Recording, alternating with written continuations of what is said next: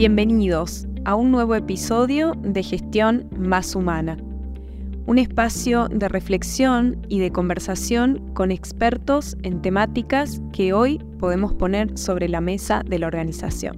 Hoy tenemos a un invitado súper especial. Él es licenciado en Psicología de la UBA, tiene un máster en la Universidad de Deusto, un upgrade en Ciencias del Comportamiento, realizado en Ohio, Estados Unidos. Tiene muchísima experiencia en procesos de gestión, de alineación estratégica, cambio cultural, asesoramiento e implementación de prácticas de diversidad e inclusión en empresas del sector privado y del sector público y gobierno. Tiene experiencia también en la implementación de Startup del área de recursos humanos, es promotor y facilitador de un ambiente donde los valores de respeto, integridad y responsabilidad prevalecen a lo largo de toda la organización. Es importante mencionar también que es integrante del programa Iniciativa Público-Privada para la Igualdad de Género en el Mercado de Trabajo de la Secretaría para la Igualdad de Género de la Jefatura de Gobierno de la Ciudad de Buenos Aires y es integrante del equipo de redacción y jurado del Premio Nacional a las Empresas con Perspectiva de Género, Diversidad y Cuidados. Bueno, un currículum súper extenso eh, y, no me alcanza para decir todo lo que hizo durante su trayectoria, experiencia y vida laboral. Bienvenido, Luis Echenique. Bueno, muchísimas gracias, Estefanela. Gracias por la presentación, pero fundamentalmente gracias por la, por la invitación, ¿no?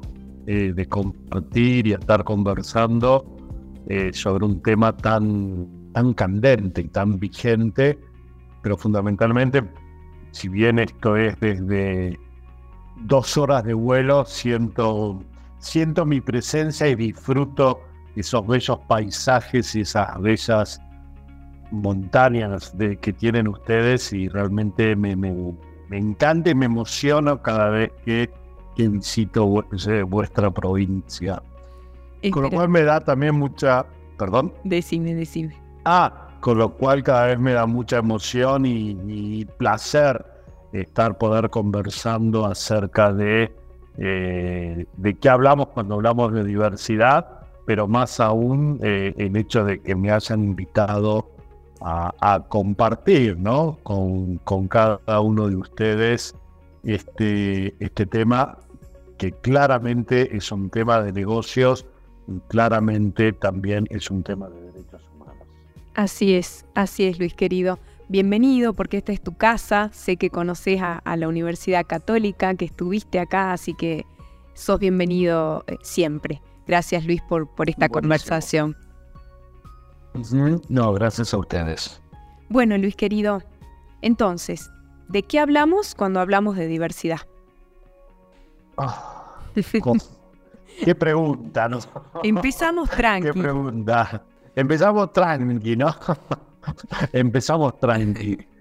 Eh, y hablamos de muchas cosas, ¿no? Hablamos eh, de diferencias, hablamos de igualdad, hablamos de equidad, hablamos de desde el corazón, como hablamos también desde la razón, pero fundamentalmente hablamos de derechos humanos.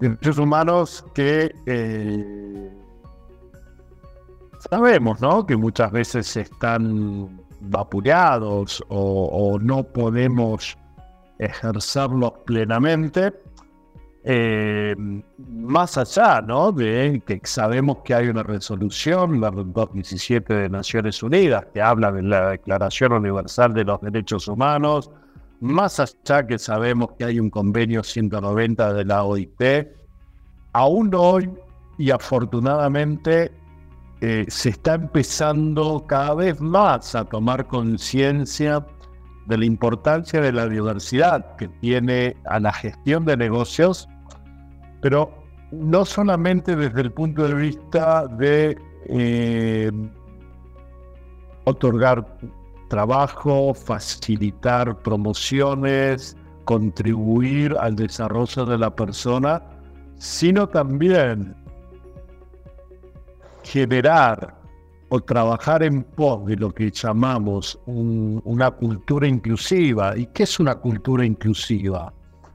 claramente cuando hablamos de cultura inclusiva estamos hablando donde la organización, que somos vos, yo y mis colaboradores, mis pares, tus colaboradores, tus pares, somos quienes hacemos la organización, somos los líderes, tenemos nuestra cultura, pero fundamentalmente la vamos construyendo en pos de generar un espacio donde todos y todas podamos colaborar, contribuir, pero fundamentalmente donde todos y todas podamos encontrar este espacio en el cual nos vamos recreando día a día como persona, vamos generando día a día este valor económico. Estamos en organizaciones, pero fundamentalmente también estamos generando un valor social. Con lo cual creo que cuando hablamos de diversidad, y afortunadamente las organizaciones públicas, privadas o del tercer sector lo están considerando, ¿qué es esto del valor social? ¿no? Y el valor social es trabajar en conjunto para que aquellas personas que no tienen voz puedan, em, puedan tener voz. ¿sí? para que aquellas personas que no puedan ejercer sus derechos básicos, como es el derecho al trabajo, como es el derecho a la salud, como es el derecho a la educación, lo puedan ejercer, pero fundamentalmente el ejercicio de cada uno de estos derechos nos, nos trae y nos posiciona nos, y nos eleva en un derecho básico que todos y todas nosotros tenemos, que es el derecho a la identidad y el derecho a la dignidad. Entonces cuando hablamos de diversidad, claramente estamos hablando desde estos conceptos, desde estos derechos, derechos que los vamos recuperando, ¿sí? No, porque bueno, recién al menos mi, interpretación es que el derecho se recupera porque nacemos con derechos. Eh, y entonces, eh, básicamente, todo este proceso tiene que ver con poder entender que el derecho al trabajo no puede ser negado absolutamente para nadie. Y entonces acá lo vinculo fuertemente con los objetivos de desarrollo sostenible. Los objetivos de desarrollo sostenible sabemos o conocemos que es una proclama, una manifestación, un documento de Naciones Unidas donde se ponen, donde determinan 17 objetivos invitando a los países a, implementarlos. Argentina sí los tiene implementados, eh, o al menos sus políticas eh, apuntan a, dar cumplimiento a esto y celebro también que hoy en día muchas organizaciones también tienen en sus propósitos y en sus principios o en sus códigos de ética eh, alineados a los objetivos de desarrollo sostenible. Vamos a traer tres. Uno que es el 5, que habla de la igualdad y de equidad de género. Otro que habla de, que es el 8, que habla de eh, el trabajo productivo, ¿sí? Y el 10, que es la eh, disminución de, eh, de, de, las desigualdades. Entonces, evidentemente acá nos estamos dando cuenta no solamente de la importancia de cada uno de ellos, sino que también el, acompañar al cumplimiento de estos objetivos, igualdad de género, trabajo decente y fundamentalmente la reducción de las desigualdades, nos invita y nos convoca justamente a, pensar y a trabajar y a delinear no solamente políticas, sino también estrategias que contribuyan y faciliten al cumplimiento y también a la, a la posibilidad del acceso al trabajo para todos y todas y también el acceso a la educación y la salud. Eh, y hoy justamente estábamos estaba dando un taller sobre, este, sobre estos temas de diversidad, más foco en algo que afortunadamente también en las organizaciones hoy se está trabajando, que son el tema del respeto, ¿no? O sea, eh, estas cosas que parecen tan obvias, pero que evidentemente no son obvias. Porque si tenemos que trabajar y reflexionar sobre el respeto, evidentemente no hay respeto. o, no se ejerce el respeto. Seguro. Y, y, me planteaban, ¿no? En términos de, eh, del acceso al trabajo. Y, más allá de lo que el trabajo nos representa, el trabajo nos implica, el trabajo nos atraviesa a cada uno de nosotros, una de las palabras fuerza que, que este grupo de, de colaboradores de una empresa nacional muy importante, por razones obvias no puedo decir el nombre, eh, pero una empresa muy importante en Argentina, eh, me decía, ¿no? Que a través del respeto que tiene que ver justamente con entender las diferencias que tiene el otro o la otra, por eso hablamos de diversidad, facilitamos y contribuimos entre todos a generar esta autenticidad que significa ser vos mismo, ¿sí? Sin necesidad de mentir, sin necesidad de ocultar, sin necesidad de decir, como hace poquito me dijeron en una organización, en un trabajo que también estaba llevando adelante en términos de, eh, eh, del empoderamiento de la mujer para ver cuál era el rol que tenía la mujer para poder crecer dentro de una organización, claramente una organización muy masculinizada, y qué si hacíamos un análisis de, de, de, de la dotación, pongamos que era un, un 85, 90 hombre y un 15, un 10 mujeres, ¿no? y, una de, las personas que estaba entrevistando me dice literal, yo para poder estar bien y poder venir todos los días a trabajar, me tengo que comportar como un hombre. Entonces, y si analizamos en términos de gestión, si analizamos en términos de cuidado, si analizamos en términos de bienestar, pilares hoy en día tan fuertes en la gestión de personas, ¿no? El bienestar, esto que aprendimos o que, o que reencontramos a partir de, de la pandemia. Si una persona te dice que yo tengo que comportarme como, ¿dónde está la genuinidad y la autenticidad? No solo en esa persona, sino también en la cultura y en los líderes de la organización. Seguro, seguro.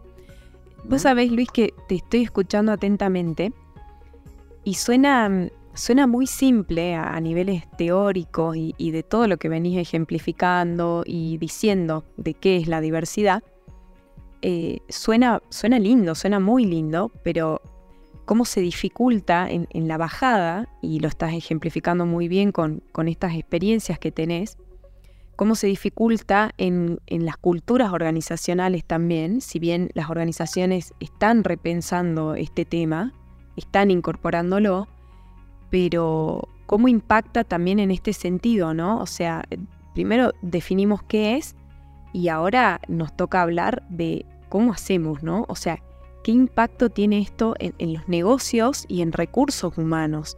La gestión con la diversidad, porque así me lo, me lo marcaste vos, ¿no? No de la diversidad. no de la diversidad, sino la gestión con la diversidad. Eh, sí, y lo remarqué ex profeso, porque cuando hablamos de gestión con la diversidad, es entender por un lado que eh, la gran mayoría de nosotros, sí, estamos llevando adelante una gestión estratégica de negocio, ¿correcto? Sí. Y hablando de con la diversidad, es entender que la diversidad está en mi organización. ¿Sí? Entonces, ¿qué acciones voy a hacer para que la diversidad que ya está en mi organización siga, permanezca y se quede en mi organización? Porque si hablo de la gestión de la diversidad, me ocupo de cada una de las personas.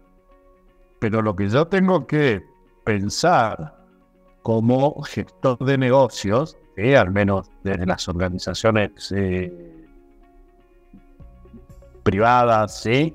Y también, ¿no? De las organizaciones públicas, si bien saben, no, no generan un negocio, pero tienen que gestionar una estrategia, ¿correcto? Eh, mi, mi, foco tiene que ser, vení, subate, incorporate, hagamos acciones para llevar adelante nuestro propósito, ¿sí? Exacto. Que como decía anteriormente, no solamente es el propósito en términos de generar valor económico, sino también generar valor social, ¿no? Por ejemplo, la universidad claramente tiene un propósito de generar un valor social, ¿sí?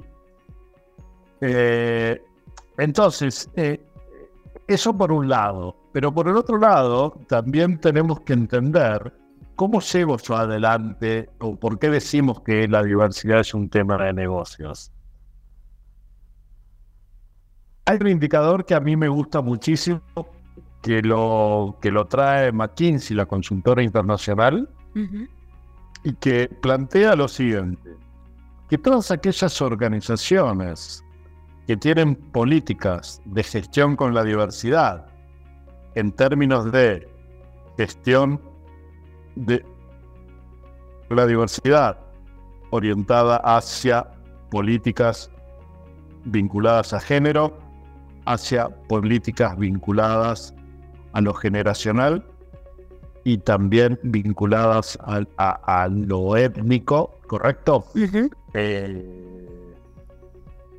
que en Argentina está empezando a resonar cada vez más fuerte lo étnico, ¿sí? Eh, eh, bueno, hay una frase allá lejos ese tiempo que cada uno de nosotros aprendió siendo a la primaria o desde nuestros abuelos. Argentina es un crisol de razas, ¿sí?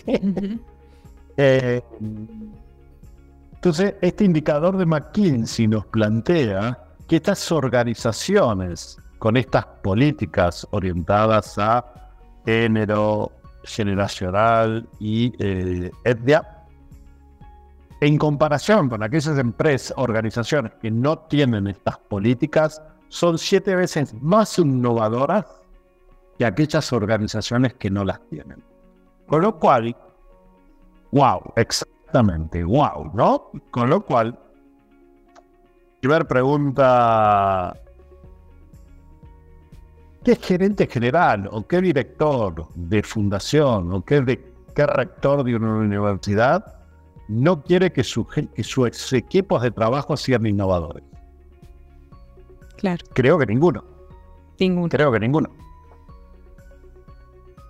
¿Qué gerente general, qué director de empresa o, de, o rector de una universidad o director de una fundación no quiere que sus equipos sean innovadores y así no solamente generar un mejor clima, pero así también generar rentabilidad, generar nuevos productos, generar nuevos servicios, aumentar la matrícula, que se queden y que se reciban. ¿sí?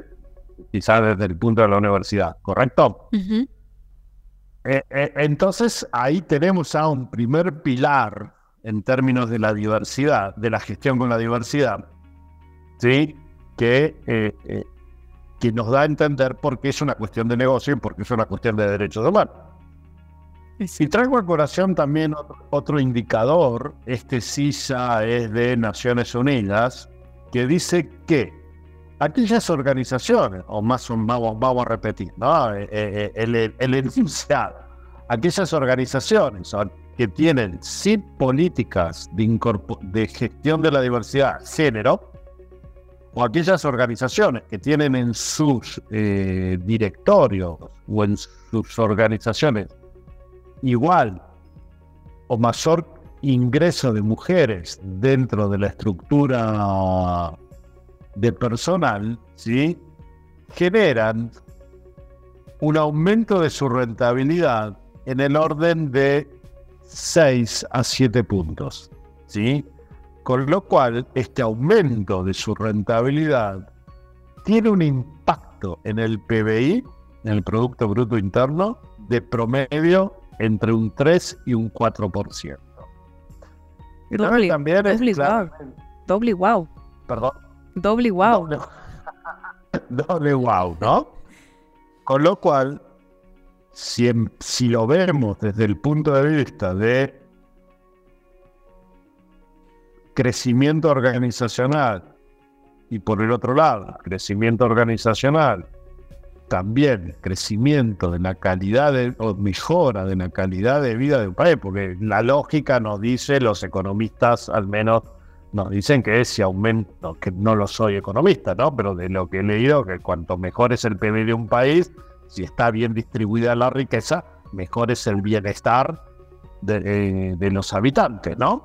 Por algo se habla de cuál es el Producto Bruto per cápita como un índice de, bienestar de los países. Entonces, estos indicadores, que son datos, ¿no? Son números, claramente avalan y claramente fortalecen de que la diversidad es un tema de negocio, pero que la diversidad, además, genera valor. ¿Sí? Exacto.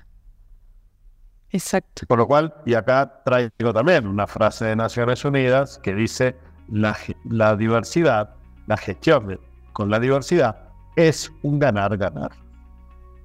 Bien. Luis, sé que no hay recetas mágicas porque lógicamente estamos hablando de temas novedosos, de prácticas que recién se están incorporando a las organizaciones, de cambios culturales eh, y por supuesto de una era en la que no tenemos recetas para absolutamente nada, ¿no? Em, pero ¿cómo, ¿cómo hacemos para que las organizaciones sean lugares más inclusivos? Oh, excelente pregunta. Excelente pregunta y, y, sigamos trabajando así que tenemos trabajo. eh, eh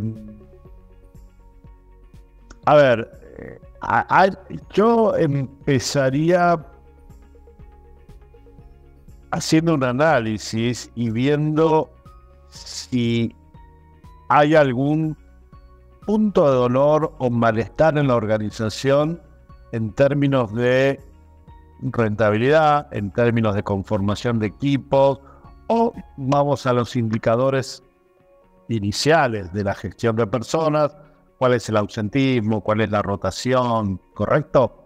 Eh, eh, ese es un primer punto, ¿sí? Para poder empezar a hacer un análisis de la cultura. Y el otro punto también es, es eh, mostrar, ¿sí? Cómo estos dos indicadores que estábamos hablando, ¿no? Cómo esto puede mejorar el desempeño y también algo muy crítico hoy para cualquier organización es la marca empleadora. ¿sí? Sí. Porque así por un lado, como mejora la rentabilidad, también mejora la marca empleadora, porque si yo siento como, como colaborador o empleado que no tengo que mentir, que no tengo que faltar, que me puedo tomar las licencias que me corresponden y más sin tener que estar haciendo favores o sin que haya ningún grado de discrecionalidad, donde si tengo un tatuaje nadie me va a decir nada. Eh, eh, entonces, cada uno de estas eh, posiciones, razones, van construyendo esto que veníamos conversando recién de un ambiente y una cultura inclusiva. Porque qué mejor, ¿sí? Para que mi organización sea productiva y poder llevar adelante esta gestión, no tenga que estar mintiendo. Pero ¿por qué no tenga que estar mintiendo? Porque si miento o si oculto, estoy enfocando mi energía ¿dónde? En la mente, ¿sí? En recordar qué, qué fue lo que estuve diciendo. No, no pongo mi energía en la creación, en la innovación, en pensar cómo mejorar. Eso por un lado. Y por el otro lado, también pensar, ¿sí? Que no solamente el clima, sino mis ganas y el ambiente va a ser mucho más propicio si yo siento que no hay nada que me entorpezca poder actuar libremente, ¿sí? Poder expresarme libremente. Exacto. Exacto. Eh, ah, está muy relacionado a un concepto eh, muy, muy, muy de estos tiempos, ¿no? En lo que es recursos humanos, que van mutando, ¿no? Con conceptos.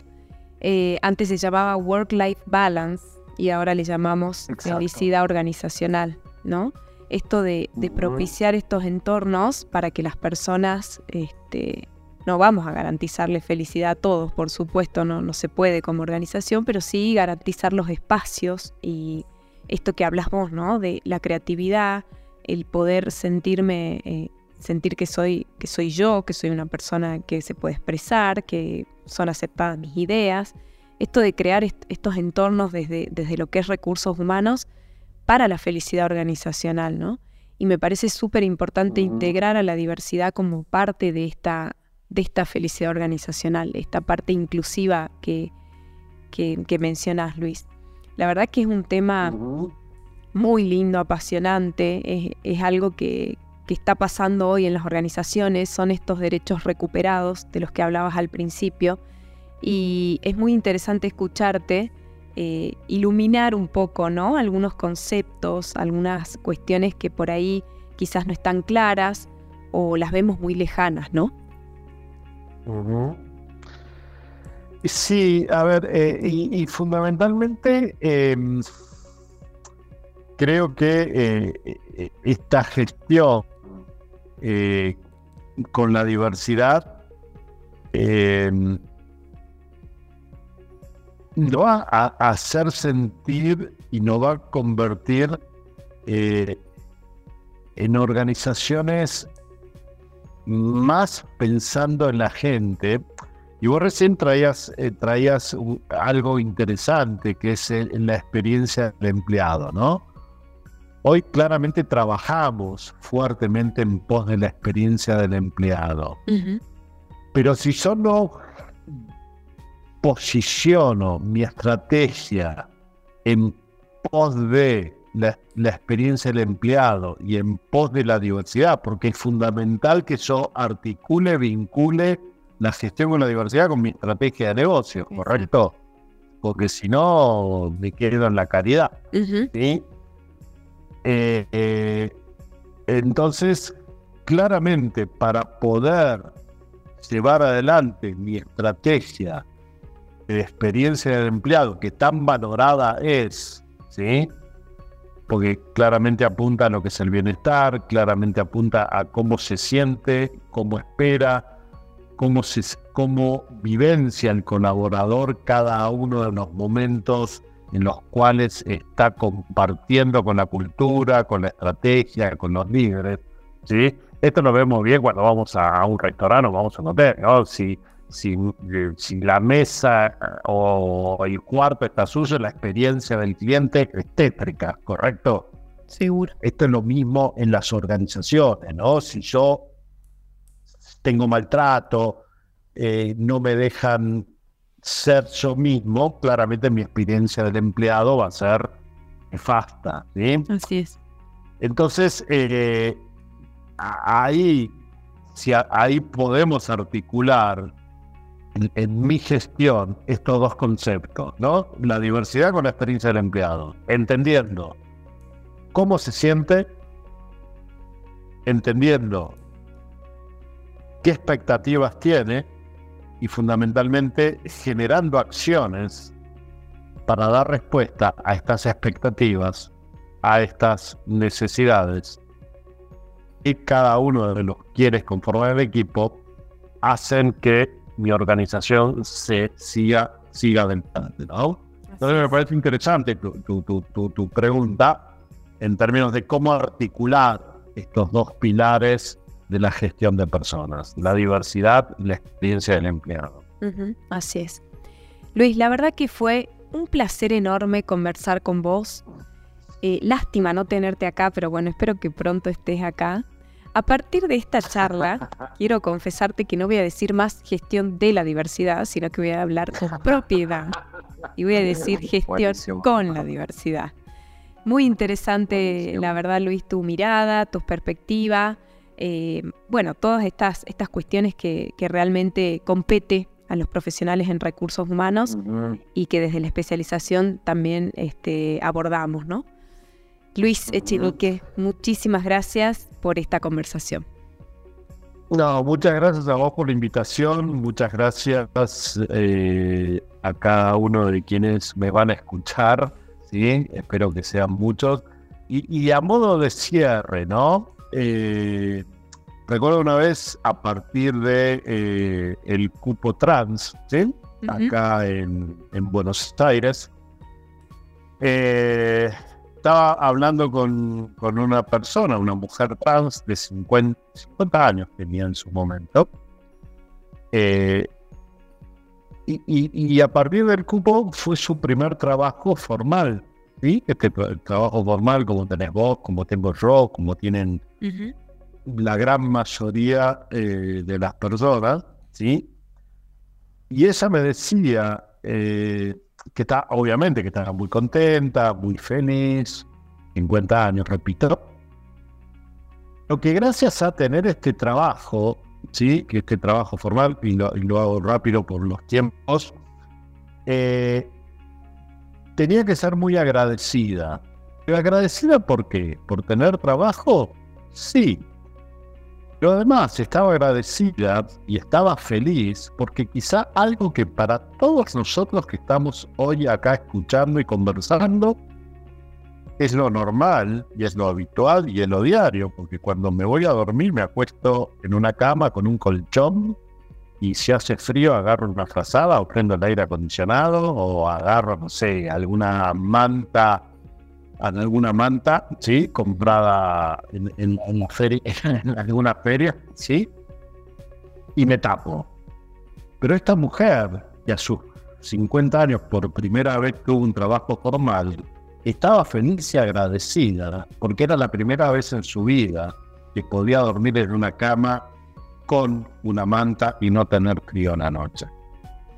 Entonces, fíjense lo importante entonces, que es que cada uno y cada una de nosotros tenga un trabajo, pero no solamente por el trabajo en sí, sino por lo que representa el trabajo. Y el trabajo literalmente representa no solamente la posibilidad de hacer, la posibilidad de tener, sino también la posibilidad de ser feliz. Hermoso, Luis. Gracias por esa reflexión. bueno, muchísimas gracias. Hasta pronto, Luis eh, querido. Hasta pronto y un placer enorme y un gran saludo por allá. Chao, chao. Nos vemos. Mil gracias. Chao, chao. Mil gracias.